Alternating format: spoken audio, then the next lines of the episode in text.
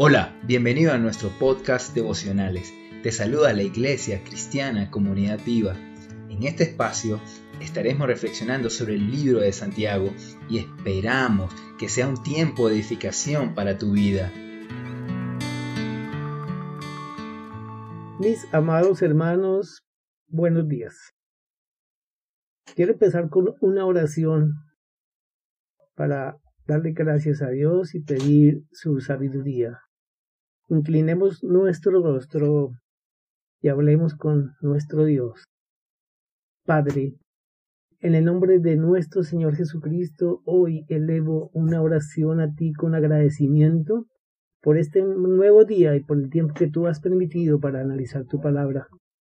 Te pido, Padre, que tu Santo Espíritu repose en cada uno de nosotros, tanto en mí, para hablar lo que debo hablar, lo que tú quieres que nosotros entendamos de tu palabra y también que tu Santo Espíritu repose en los oyentes para analizar, para que llegue tu palabra a sus corazones, al entendimiento, Padre, porque tu palabra es poderosa.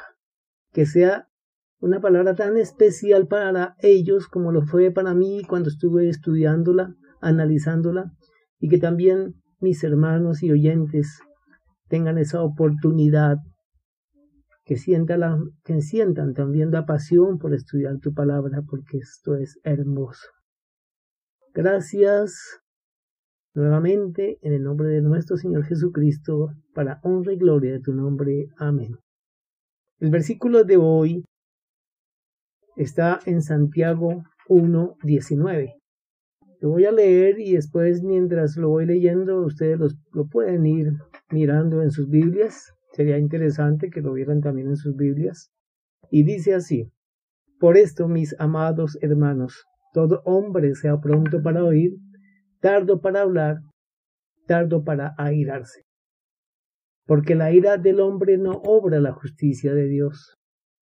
Por lo cual, desechando toda inmundicia y abundancia de malicia, recibid con mansedumbre la palabra implantada, la cual puede salvar nuestras almas. El título de este capítulo es Hacedores de la palabra. Cuando comienza en el versículo 19 por esto, nos obliga a analizar el versículo 18. Porque dice por esto, pero ¿por esto qué? Por esto es condicional. Porque hay algo anterior que fue comunicado y que por esto el apóstol Santiago dice, mis amados hermanos, todo hombre sea pronto para oír, tardo para hablar, tardo para airarse. Y en el versículo 18 dice, Él, de su voluntad, nos hizo hacer, nacer por la palabra de verdad para que seamos primicia de sus criaturas. Pero interesante en la versión, en la versión popular, que tiene el título Escuchar y obedecer, dice, Él, hablando de nuestro Padre Celestial, por su propia voluntad, nos hizo nacer de nuevo por medio de la palabra de verdad que nos dio y de toda la creación nosotros llegamos a ser su valiosa posesión. Vea qué interesante, debemos analizar eso, su valiosa posesión. Nosotros somos una posesión valiosa para nuestro Padre Celestial, tan valiosa, pienso, como lo es nuestro Señor Jesucristo para, para Él, su Hijo. Y nosotros, en el momento en que llegamos a aceptar a Jesucristo en nuestro corazón, entramos a ser su valiosa posesión. Y ahí sí podemos analizar el versículo 19. Por esto, mis amados hermanos, todo hombre sea pronto para oír, tardo para hablar, tardo para airarse. Por esto, porque somos valiosos para Dios. Ahí, en esta parte que es bien interesante, prontos para oír. ¿Cuántos de nosotros sí escuchamos de verdad al hermano, al amigo, al necesitado? ¿Cuántos de nosotros sí dedicamos un tiempo suficiente o atento para dialogar con ellos? les hacemos sentir que estamos interesados en escucharle, en oírle. Cuando una persona llega a mí o a nosotros, quizás viene con alguna necesidad. Y si esa necesidad es de conocer a nuestro Padre Celestial por medio de nuestro Señor Jesucristo, cuánto más debemos dedicarle el tiempo necesario y prontos para oír. ¿Tardo para hablar? ¿Cuántos de nosotros también podemos en este momento pensar, cuando la persona está hablando, estamos de pronto también al mismo tiempo interrumpiendo? No es, o pienso, lo más importante es tardo para hablar, porque cuando estamos prontos para oír y dejando un silencio, una meditación, podemos dar una respuesta agradable, una respuesta perfecta con el poder del Santo Espíritu de Dios. Tardo para, hablar quiere decir que analicemos, analicemos lo que nos están diciendo y, que, y que obre el Espíritu de Dios en nosotros para saber cómo debemos responder, así sea en la conversación más sencilla. Y tardo para airarse. Hermanos, hermanos míos, ira, airarse. Qué vergüenza cuando uno conoce la palabra de Dios y cuando uno escucha gente, personas, amigos y más hermanos que, que conocemos la palabra y nos airamos. Porque no tenemos ni siquiera ese pronto para oír, ni tardo para hablar, sino estamos interrumpiendo. La ira nos, nos, nos, nos ciega la mente, hace que salga de nuestro corazón lo que hay ahí dentro del corazón. ¿Y qué hay dentro de, nuestro corazón? No sé, solo Dios lo sabe. Quizás odio, quizás engaño, quizás ansia, deseo de, de, de riqueza, envidias, situaciones que están ahí guardadas y que en un momento determinado, cuando se está en un diálogo, se explota. Qué vergüenza siento, digo yo, como hijo de Dios, y qué vergüenza nosotros debemos sentir cuando la ira ciega nuestro entendimiento y no somos prontos para oír ni tardos para hablar, sino estamos interrumpiendo una conversación, un diálogo con donde se puede llegar a un acuerdo y se explota. Hay ego, el egoísmo nos, nos, nos empaña la mente. Esto, pienso, es doloroso. Y más doloroso para nuestro Padre. Porque somos su, sus primicias, sus consentidos, somos su valiosa posesión. ¿Y cómo estamos haciendo las cosas? ¿Mm? Interesante. Llega a lo más profundo de nosotros. Y en el versículo dice, porque la ira del hombre no obra la justicia de Dios. En la versión moderna dice, el enojo humano no produce la rectitud que Dios desea. La rectitud que Dios desea. ¿Qué es lo que Dios desea de mí? Rectitud en todo. Transparencia en todo.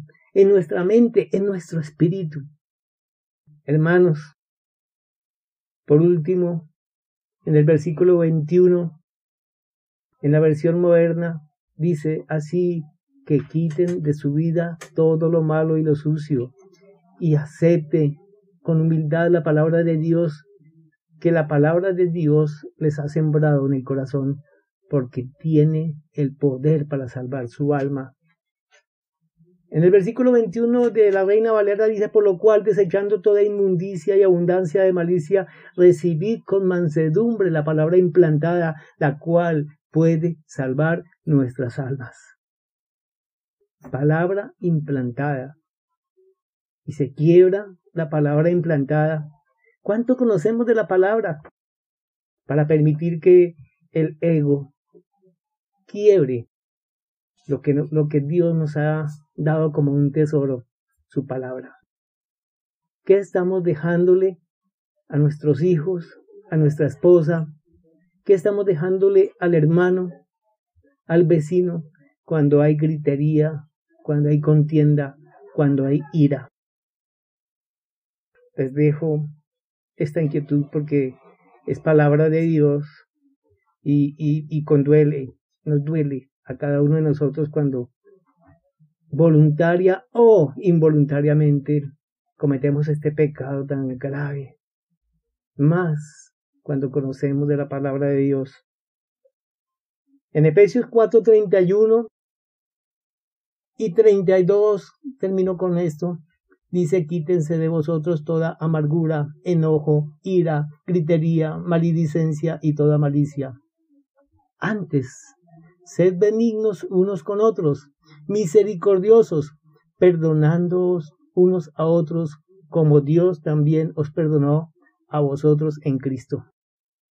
El más importante, que es todo el conjunto de Efesios 4, 31 y 32, como también Dios os perdonó a vosotros en Cristo. Cuando conocemos ese sacrificio tan hermoso de nuestro Señor Jesucristo, tanto del Padre al enviar a su Hijo, como de nuestro Señor Jesucristo al morir en la cruz y darnos la victoria por medio de su salvación y prepararnos una morada en el cielo, hace que reflexionemos en que seamos prontos para oír, tardos para hablar y tardos para airarnos. Dios les bendiga, hermanos, y damos gracias a Dios por este tiempo tan hermoso, por este tiempo tan especial. Y pedimos, Padre, que tú continúes transformando nuestra vida.